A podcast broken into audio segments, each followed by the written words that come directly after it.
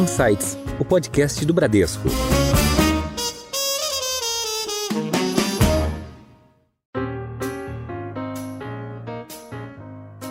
Dado que a economia está pujante, você pode esperar um pouco mais. Né? Eu acho que é um, é um, ambiente em que a força da economia deveria trazer mais tranquilidade para que a gente espere o Banco Central e ele, quando ele começar a cortar, ele vai cortar com segurança e vai pegar a Selic de 13,75 e colocar um dígito de novo.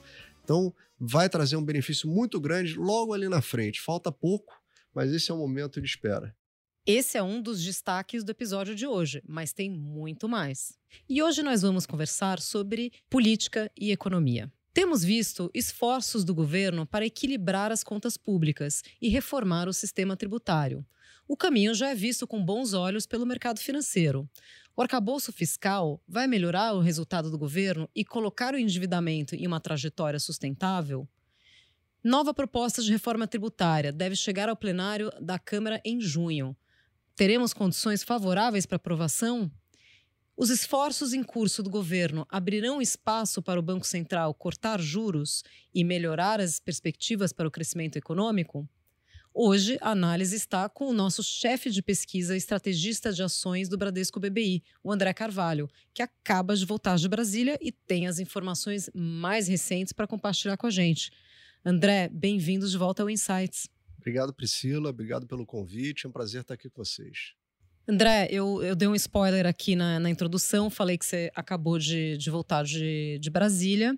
E a gente vai é, entrar aqui nos, nos temas né, mais, mais atuais, mas queria que você desse primeiro um, um panorama geral. Como é que está o clima em Brasília? Né? Agora, a gente saindo aí da, da aprovação pela Câmara do, do arcabouço fiscal e, e outros, outras propostas também ainda tramitando. É, mas, de forma geral, como é que você sentiu uh, o clima em Brasília? Quais pontos você destacaria? Eu diria que o clima em Brasília esquentou. E esquentou no sentido do debate, da discussão, muitas matérias sendo discutidas, ou seja, é um clima construtivo, um clima de aprovação de medidas. Eu, é, é natural que no meio de negociações a gente veja um ambiente às vezes tenso. Né? As pessoas chamam muita atenção, os analistas políticos chamam muita atenção da tensão existente entre o governo e o Congresso. Isso é muito natural quando você está discutindo matérias de extrema importância, como foi o caso do arcabouço, agora entrando a reforma tributária, tem várias medidas para aumento de arrecadação cruciais para o ajuste fiscal do ministro Haddad. Naturalmente, esse é um ambiente tenso. Claro, pela necessidade que o governo tem dessas matérias e pela pressa né, de aprovação dessas medidas. Então, o ambiente esquentou, esquentou no sentido positivo. A gente está vendo a, o Congresso avançar em várias matérias e a perspectiva é, é que continue avançando daqui para frente. Perfeito. E, e, esse tema do arcabouço fiscal dominou o noticiário né, e, as, e as discussões aqui. É, muito se falou sobre, sobre as regras, sobre a, as metas e também as, as exceções, né, algumas flexibilizações. Que resumo você faz é, desse momento e, e, qual a sua expectativa é, para uh, esse objetivo ser atingido, né? Que é o equilíbrio fiscal, é a gente voltar a ter uma trajetória de, de superávit. É, a gente, o governo vai conseguir entregar isso? Olha, essa pergunta é muito interessante, e, mas deixa eu voltar um pouquinho lá para março, fevereiro, março desse ano. Fevereiro, março desse ano, os investidores me perguntavam qual é o plano do governo. Havia uma dúvida enorme para onde é que a gente estava indo, qual seria a política econômica desse novo governo a partir do final de março, início de abril, um ponto de inflexão importantíssimo. Ministro Haddad, ele toma as rédeas da agenda do governo, apresenta a proposta de um arcabouço fiscal, apresenta propostas de melhoria das condições de crédito, de mercado de capitais e discute reforma tributária, ou seja, ele começa a discutir medidas para melhorar os fundamentos brasileiros. Naquele ponto de inflexão, você tem um início de compressão de prêmio de risco no Brasil. É ali que os investidores começam a ficar mais positivos com o Brasil. Em relação ao ajuste fiscal por si, eu acho que é um ajuste fiscal em pelo menos quatro grandes passos. O arcabouço é o primeiro deles. O arcabouço está no Senado, deve ser aprovado sem grandes mudanças até o final de junho. Perspectiva positiva, não haverá sustos aqui. E aí o segundo passo será o aumento de receitas. Aumentos de receitas que, em parte, dependem do Congresso. O Congresso já aprovou duas matérias, a primeira alterando a fórmula de preço de transferência, a segunda proibindo as empresas de usarem pagamento de CMS para abater pagamento de PIS e COFINS, várias outras medidas estão na pauta e algumas devem ser aprovadas no Congresso. Algumas medidas não dependem do Congresso, como, por exemplo, a tributação das compras através de plataformas online, citam-se muito as plataformas asiáticas. E é, isso rendeu muita discussão, né? Discussão. O governo até chegou a recuar ali na, na tributação dessas compras né, de é, grandes varejistas chineses. Né? Acho que a grande mudança aqui é o seguinte: o governo ele desistiu de alterar a lei, ele ah, optou por aplicar simplesmente a lei que já existe. E a lei que já existe, ela proíbe é, que você tenha o, o, a, a, importação de produtos sem o pagamento de impostos. Você pode mandar produtos para o Brasil até 50 dólares quando são presentes de pessoa física para pessoa física. Esses são isentos e continuarão isentos mas a maior parte, ou várias transações, elas podem sim ter fins comerciais e o governo quer então aplicar a lei e cobrar por isso. A Receita Federal ela começou a fazer uma fiscalização mais dura a nível dos Correios sobre isso, é, colocou uma resolução para fora que a partir de 1 de julho essas plataformas têm que identificar o CPF de quem manda o, o produto lá de fora, para quem que manda no Brasil, o valor do produto e qual é o conteúdo do pacote pacotes, 176 milhões de pacotes ano passado importados através dos Correios, mais de 10 bilhões de dólares. É, é aí que está a ação da Receita e essa ação vai render frutos em termos de arrecadação para o governo.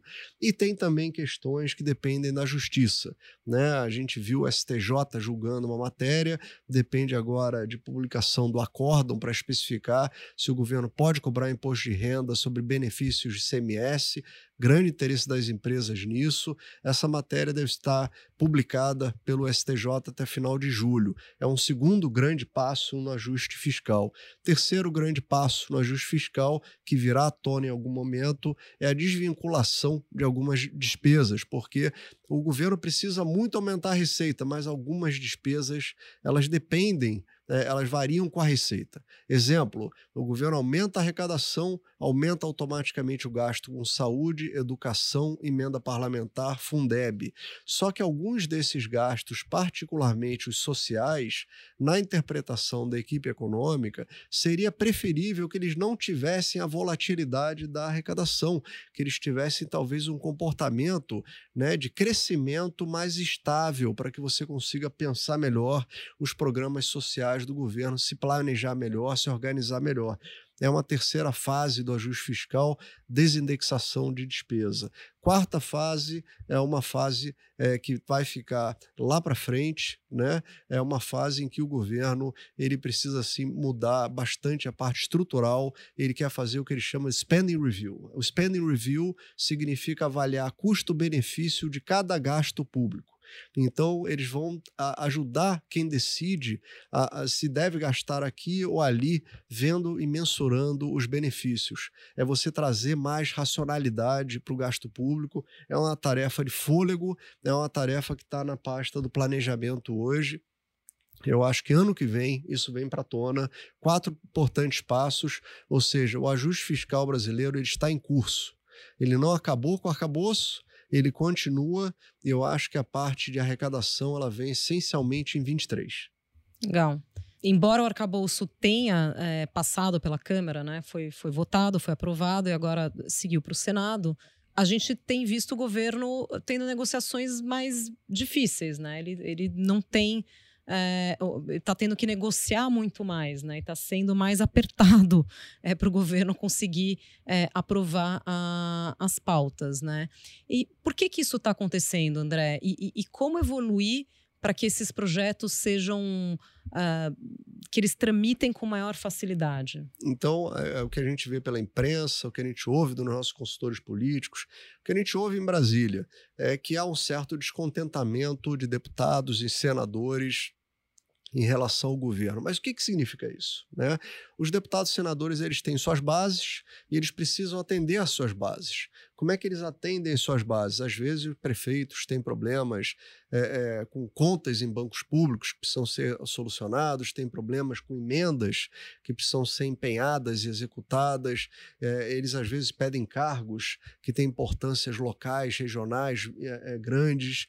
E o, o, governo parece lento na, na, na ótica dos deputados e senadores para entregar isso. Exemplo: o governo, segundo a mídia, é, ele já empenhou 6 bilhões de reais em emendas parlamentares, de um total previsto no orçamento de 36 bilhões de reais. Então, é uma parcela muito pequena do total esperado para o ano. Isso dá um pouco noção sobre esse ritmo, né? É, é essa lentidão que se fala tanto em Brasília. E aí, como é que reage o Congresso? O Congresso reage dando sinais de desagrado para o governo, rejeitando algumas matérias, como foi o caso né, da votação contrária ao decreto do saneamento pela Câmara, demarcação de terras indígenas, né, várias matérias muito importantes para o governo é, que foram recusadas ou profundamente alteradas, é, é, e isso, na verdade, é uma sinalização. Como é um jogo que é dinâmico, o governo ele pode se ajustar. Mais recentemente, nos últimos 30, 40, 50 dias, a gente viu o governo reagir e liberar muito mais emendas. Então há uma reação por parte do governo. É errado imaginar que esse jogo é uma foto né? Ou seja, o, o Congresso está insatisfeito, ele logo não aprova a agenda do governo. O, o governo entendeu a insatisfação do Congresso, é uma conversa que está em curso, o governo está se ajustando, está acelerando a liberação de emendas, de cargos, está se aproximando da liderança do Congresso para aumentar a satisfação e conseguir as aprovações. Eu acho que esse é um ambiente que a gente vê em Brasília, então é um ambiente que está melhorando e vai facilitar as aprovações daqui para frente. O arcabouço pega a carona nessa esteira e por isso eu acho que ele passa no Senado sem grandes alterações. Então, aquele velho jogo do me dá um aceno aqui que eu te ajudo aqui, né? Me dá um É o Congresso precisando é a atender a sua base, né? Ano que vem temos eleições para prefeitos, uhum. né? O que me dizem em Brasília é que um, um, deputado se elege com muita facilidade se tem a ajuda dos prefeitos, que estão ali mais perto dos eleitores. Então, a relação dos deputados e prefeitos é muito, muito próxima. É, se um prefeito liga para o seu deputado, é, pedindo uma ajuda, porque está precisando de investimento numa igreja, numa praça, né, uma melhoria aqui e ali, o deputado tem que se mexer para resolver isso. E o que eu ouço em Brasília é que esse deputado é, é, ele vai até o governo, ele coloca o pedido dele, mas é, ele está tendo dificuldade para ser atendido. Claro que a gente tem que lembrar que é um governo que está em começo, né? O governo tem cinco meses. Então, é, é, é, ele precisa ainda se posicionar, ajustar algumas peças e tornar essa relação um pouco mais fluida, né? Eu acho que ainda está faltando um pouco isso, mas eu vejo com bons olhos é, a tendência. Eu acho que a gente está indo para um bom caminho no sentido de mais aprovações no Congresso. Uhum. Aí, outra pauta que tem dominado muito as discussões e que é fruto de né, preocupação por parte dos, dos, investidores é a questão da reforma tributária. Né? Então, é, muito se fala sobre ah, vai voltar aquela temática de tributação sobre dividendos, é, os fundos exclusivos agora, muda a tributação também, é, tem a questão da revisão do, uh, das faixas de, de imposto de renda para a pessoa física, e recentemente a gente viu também a medida provisória para a, a, tributação né, de, de empresas offshore. Então, tem, tem muitos assuntos uh, circulando no momento. Né? Na, na sua visão, quais vão ser os próximos grandes temas uh, na agenda do Congresso? Acho que a parte tributária é, é, será o tema tributário talvez seja o mais importante. E aí por três razões. Primeiro, que a gente mencionou, pela necessidade do governo de aumentar a arrecadação e fazer o ajuste fiscal. É um ajuste altamente dependente de aumento de arrecadação, passa por tributos necessariamente. Segundo, agora em junho, a gente vai ter provavelmente a apresentação da proposta de reforma do IVA. A ideia é você ter um IVA dual, um IVA para o governo federal, um outro para estados e municípios, com a mesma regra, mas dois entes administrando é, é, esse IVA. Esse IVA ele vai substituir o ICMS, o ISS, o PIS, o COFINS e o IPI. Então é uma mudança profunda no sistema tributário brasileiro, na, nos tributos que incidem sobre o consumo. Eles têm a, a reforma ela tende a trazer uma simplificação enorme, um ganho de eficiência enorme para a economia e também em termos de capacidade de crescimento. Só que para aprovar essa reforma, os políticos eles têm que necessariamente fazer uma transição suave. Fala-se que até 2031. Ou seja, quanto maior a transição, mais vai demorar para a gente perceber os benefícios dessa reforma na parte econômica, mas alguns virão mais rápido. Então, é, é uma reforma que a gente vai ter os detalhes dela provavelmente até o final de junho, tá? A gente espera que seja IVA dual é, é, e com algumas alíquotas diferenciadas. Esse é, é, é um dos temas fundamentais do Congresso. Se, o terceiro seria uma reforma do imposto de renda. Essa reforma do imposto de renda, o governo acordou com o Congresso que ela vem depois da reforma do IVA. Reforma do IVA em junho, reforma do imposto de renda em agosto. Essa reforma do imposto de renda, ela teria o objetivo, né, de então de tributar dividendos, a gente imagina uma alíquota de 20%, reduzindo a alíquota de imposto de renda sobre pessoa jurídica de 34 para a faixa de 27, mudando o JCP, que é o benefício do juro de capital próprio, e aí o presidente Lula ele prometeu em campanha desonerar pessoas que ganham até 5 mil reais. Hoje, essa desoneração é para um pouco acima de 2.600. Isso custa muito caro. E aí o governo, para conseguir recursos para entregar a promessa de campanha, talvez tenha que alterar a tributação de lucro presumido, fundos exclusivos, aqueles pontos que você mencionou, e ali é mais complicado politicamente para desatar esses nós é, é, enrolado. Ou seja, a reforma do IR e a reforma do IVA são difíceis de aprovar, as duas. Né?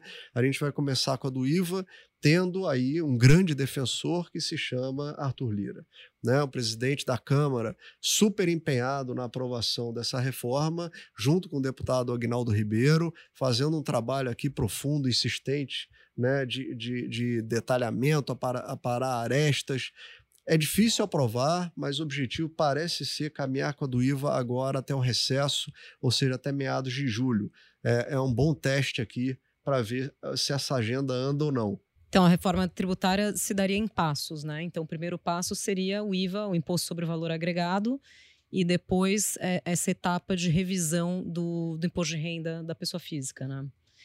E, e, quanto significaria de renúncia essa, essa questão da ampliação da primeira faixa ali de tributação até os 5 mil reais? É uma renúncia expressiva? Pois de é, arrecadação? já ouvi números é, que vão para a faixa de 100 bilhões de reais, então é uma conta muito complicada de se fazer, seguramente algumas dezenas de bilhões de reais. Por isso a dificuldade tão grande de implementá-la, por isso a necessidade de trazer temas tão polêmicos e difíceis de costurar politicamente. Na hora em que você traz esses sistemas e embola eles com a tributação de dividendo e, e redução de imposto de renda à pessoa jurídica, que parecem mais simples, você complica o andamento todo da reforma do IR. Né? Eu acho então. Então hoje não dá para ter muita visibilidade sobre o andamento da reforma do IR. Ela parece muito mais enrolada. A do IVA, eu acho que é uma resistência muito maior hoje de setores. Eu acho que a resistência de cidades e estados ela parece bem menor. A resistência hoje está em setores, daí a importância de alíquotas diferenciadas, algum tratamento favorecido. Acho que o governo já se conscientizou que a reforma ideal ela, ela provavelmente não passa, né? Eles têm que tentar fazer a reforma possível e que seja a melhor possível do lado econômico também. Pegar o lado eh, político-econômico e encontrar aqui o meio termo. Falando um pouco agora é, sobre taxa de juros, né? É, então a gente sabe que o Banco Central é um, é um órgão autônomo, é, mas existe muita pressão do governo para que o, o, Banco Central inicie uma trajetória de, de corte né, da, da Selic, da taxa básica de, de juros. É, você acredita que a gente pode ter agora, no segundo semestre, claro, a gente tem visto aí os, os números de inflação, ah, alguns começando a arrefecer, é, alguns, ah, a gente ainda está muito distante da, da, meta de inflação, né? Mas existe essa possibilidade da gente entrar num ciclo de cortes de juros no segundo semestre? Sim, eu acredito que sim. Eu diria mais. Eu diria que os economistas hoje eles não debatem mais se tem que aumentar os juros, manter os juros estáveis por um período muito longo ou cortar os juros. Eles concordam que tem que cortar e a dúvida é mais quando é, se é agosto, se é setembro ou se é novembro o primeiro movimento de corte. Eu acho que é uma discussão muito mais positiva para os ativos, muito mais positiva para o Brasil, porque começa a ficar muito próximo o, o, primeiro momento de corte. A gente aqui acredita que o primeiro momento de corte será novembro. Por que esperar?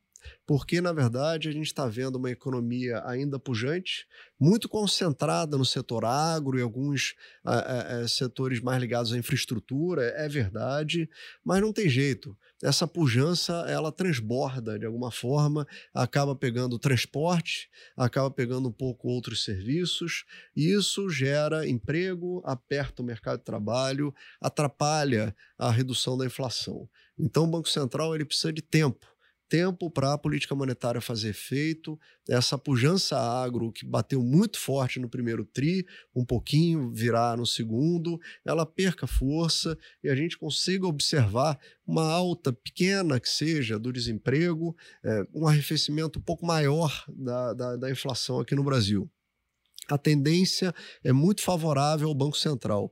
Pela primeira vez em três anos, os estoques estão machucando as empresas. Elas querem menos estoques. E para queimar estoque, elas têm que fazer promoção. Elas estão trazendo preços, estão reduzindo preços para vender produtos.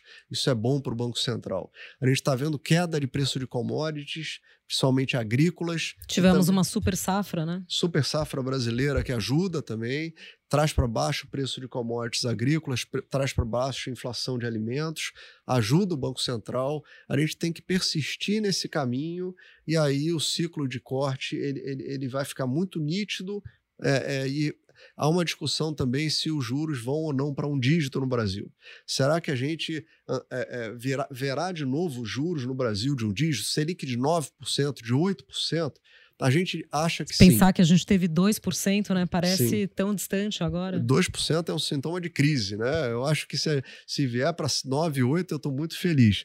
Ah, quanto antes o Banco Central cortar os juros e quanto mais ele cortar os juros em 2023, na minha opinião, menor a probabilidade de voltar para um dígito. Melhor esperar, cortar com mais segurança para cortar e ir mais longe, derrubando a Selic mais para perto de 9% ano que vem. Esse é o nosso cenário base, ou seja, é, a gente precisa ter paciência, mas quando esse, esse corte começar, ele vai levar a Selic para patamares muito baixos, levantar a economia, as empresas endividadas vão ter uma queda enorme do seu pagamento de juros, vai melhorar a situação de todos. é, é, é um jogo que é, é, tem que ter paciência, nessa paciência é angustiante, eu entendo isso, a classe política pressiona pelos cortes, mas Banco Central ele tem aí graus de liberdade, tem autonomia para esperar. E eu acho que ele vai usar esse, essa carta nesse momento, porque agora é o mais importante. Legal. Você comentou muito aqui sobre a, a pujança da, da economia brasileira e, de fato, a gente viu recentemente a divulgação do PIB do primeiro trimestre, né, com uma alta de 1,9%. É, e como você comentou também, muito puxado pelo agro, né? O agro cresceu mais de 20%, né? Então, é, é, como é que você está vendo os principais indicadores de atividade? Você comentou aqui um pouco a questão dos, dos estoques, é, mas como que está o sentimento, se a gente fosse fazer né, uma pesquisa de sentimento?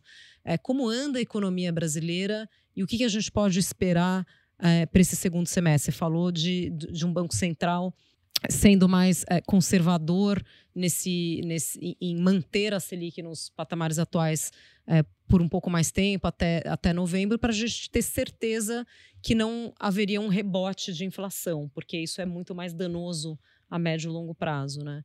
É, como é que você está vendo isso agora esse segundo semestre? Os economistas chamam isso de choque de oferta, ou seja, um choque de oferta positivo. Uma produção agrícola 15% maior esse ano do que o ano passado, um aumento muito grande é, da produção da indústria de, de extrativa. Tá? Então, indústria extrativa e agricultura, ou seja, setores primários da economia, é, é, com uma, uma, força muito grande esse ano e transbordando para os demais. Ao mesmo tempo em que a gente vê o governo aumentando a renda, né, dando aumento para salário mínimo, aumento para funcionário público, é, é, Bolsa Família. É, e, então a gente começa a ver que tem um lado, né, que é um lado positivo para a economia, que é mais PIB concentrado na produção, né? Ou seja, ajuda. Mais oferta. A, mais portanto. oferta, ajuda hum. até a reduzir preço. É, e um outro lado que dificulta, né? Que, na que verdade, é o aumento do consumo. Que é o, o aumento de consumo. consumo. baseado em renda. Esse aumento de consumo baseado em renda é cerveja, é o supermercado, são serviços prestados às famílias. Esse aqui, ele está um pouco melhor do que se esperava e isso dificulta a redução mais forte da inflação. Quem está sofrendo um pouco mais é quem depende mais de crédito quem está melhor é renda, quem está sofrendo mais, quem depende de crédito. A gente precisa ver uma perda de vigor do lado da renda. Maio foi o primeiro mês esse ano que eu vi alguma perda de vigor pelo lado da renda. Primeiro mês ainda, né, muito cedo para soltar fogos, Junho confirmando isso, julho também, você fica muito claro o cenário para frente e isso facilita muito a vida do Banco Central. Eu acho que o Banco Central agora ele está numa fase de ficar parado, observando, esperando os dados confirmarem essa desaceleração que parece estar tá em curso mas ainda é muito é incipiente. Né? É muito difícil hoje é, é, confirmar que há uma desaceleração forte em curso. Não há. Há uma certa estabilização e a, a expectativa é que em algum momento a economia perca tração. Será no segundo TRI ou será no terceiro TRI? A gente ainda não sabe. Sem saber, o Banco Central não tem como se mover com segurança. E esse é um trabalho muito difícil do Banco Central, né? Porque ele tem que controlar a inflação, então ele tem que criar condições para ter um, um, desaquecimento da, da atividade, como você colocou, mas não pode desaquecer demais, né? É, mantendo juros muito altos por, por muito tempo, que, como você colocou, restringe crédito para quem precisa de crédito, por exemplo, e acaba é, revertendo para o outro lado, né? Então é um ajuste bem é, bem delicado, né? Sim, ajuste fino da política e o momento é, de início da queda é muito importante. Por isso é que, se ele puder esperar um pouco mais, dado que a economia está pujante, você pode esperar um pouco mais. Né? Eu acho que é um, é um, ambiente em que a força da economia deveria trazer mais tranquilidade para que a gente espere o Banco Central e, ele, e, quando ele começar a cortar, ele vai cortar com segurança e vai pegar a Selic de 13,75 e colocar um dígito de novo. Então, vai trazer um benefício muito grande logo ali na frente. Falta pouco, mas esse é o momento de espera. André, e nesse cenário de juros altos, né, Selic a 13,75 e a manutenção nesses patamares, até parafraseando o que o, que o Banco Central americano fala, o que se fala sobre ele, né, de higher for longer, é, a gente está vivendo um pouco isso aqui também. E a gente viu é, é, os investidores saindo muito de investimentos de risco, né, de fundos e principalmente de bolsa, e migrando para renda fixa. É, dentro desse cenário que você colocou de é, dá para a gente começar a falar de cortes um pouco mais à frente e voltando a ter juro, juros de um dígito, o que, que você enxerga aqui para as oportunidades de investimento? Né? Esse, esse recurso que, que foi para renda fixa agora começa a voltar para os ativos de risco? O que a gente está vendo, então, como eu comentei, é um processo de ajuste fiscal que vão ter quatro grandes passos. O primeiro já foi dado, está sendo dado, eles estão indo para o segundo passo, fundamental, ou seja, é um processo gradual de ajuste fiscal e, portanto, de compressão de risco macro. Quando isso acontece, os investidores é, é, acreditam nesse processo, esse processo acaba gerando um fechamento das taxas de juros mais longas. Isso começou agora nos últimos dois meses de forma pronunciada. O juro de 10 anos no Brasil ele fechou 200 bips. Eu acho que ele ainda Ou pode seja, fechar, traduzindo aqui, 2%. 2%, e ele ainda pode fechar, pode reduzir mais 2%. Ou seja, a gente está ainda na metade desse jogo, ou seja, as aplicações em renda fixa, elas ainda podem ser, ainda são muito atraentes, porque você aplica hoje numa taxa mais alta, no futuro relativamente próximo, essas taxas serão menores, dando um ganho, é claro, aqui para os investidores. Você está contratando um título, ou seja, comprando um título hoje, pagando uma taxa, que lá na frente essa taxa vai cair, portanto, o preço desse título vai subir. Exato. E isso aconteceu muito agora recentemente para títulos curtos prazo de um ano, dois anos, três anos, eu acho que está na hora da gente alongar um pouco esses prazos. Eu acho que é aí que você tem mais para ganhar do lado de renda fixa. Os prêmios são maiores nesses os prêmios prazos são maiores. mais longos. E quando você alonga os prazos do lado da renda fixa, no fundo, o seu olhar ele se aproxima do olhar do é, é, mercado de ações, porque o mercado de ações é de longo prazo. Então, naturalmente, o olhar dos investidores está vindo para ações. Eu acho que o ano de 23 vai ser o ano da renda fixa, o ano de 24 vai ser o ano das ações aqui no Brasil, mas a transição de um para o outro ainda vai acontecer em 23, quando a gente tiver a confirmação desse ajuste fiscal através dos aumentos de tributos. Então, é, um, é, é, é muito difícil você esperar o momento certo para entrar em equities, porque as ações elas ainda estão super baratas no Brasil e você está indo para o um, um mundo de ações. É, você vai ficar esperando para acertar o momento ideal de entrada ou você já vai começar a entrar gradualmente e aproveitar os preços atraentes? A gente já entrou, a gente tem um portfólio de ações no Bradesco BBI recomendado, no qual a gente recomenda cautela, mas um jogo de valorização para as ações brasileiras. Cautelosamente otimistas. Cautelosamente otimistas. Muito bem, nós conversamos hoje com André Carvalho, estrategista-chefe do Bradesco BBI. André, muito obrigada pela sua participação, mais uma participação aqui no Insights. Obrigado, Priscila. É um prazer estar aqui com vocês. O cenário político, econômico brasileiro super instigante. Eu acho que a gente vai ter muito tema para conversar no futuro próximo. Espero estar com vocês em breve. Com certeza. E você que nos acompanha já sabe que o Insights está nas principais plataformas de áudio. Estamos também no Instagram, no perfil podcast.insights. Siga o Podcast Insights lá e fique por dentro das gravações, bastidores e muito mais. Tchau, até a próxima.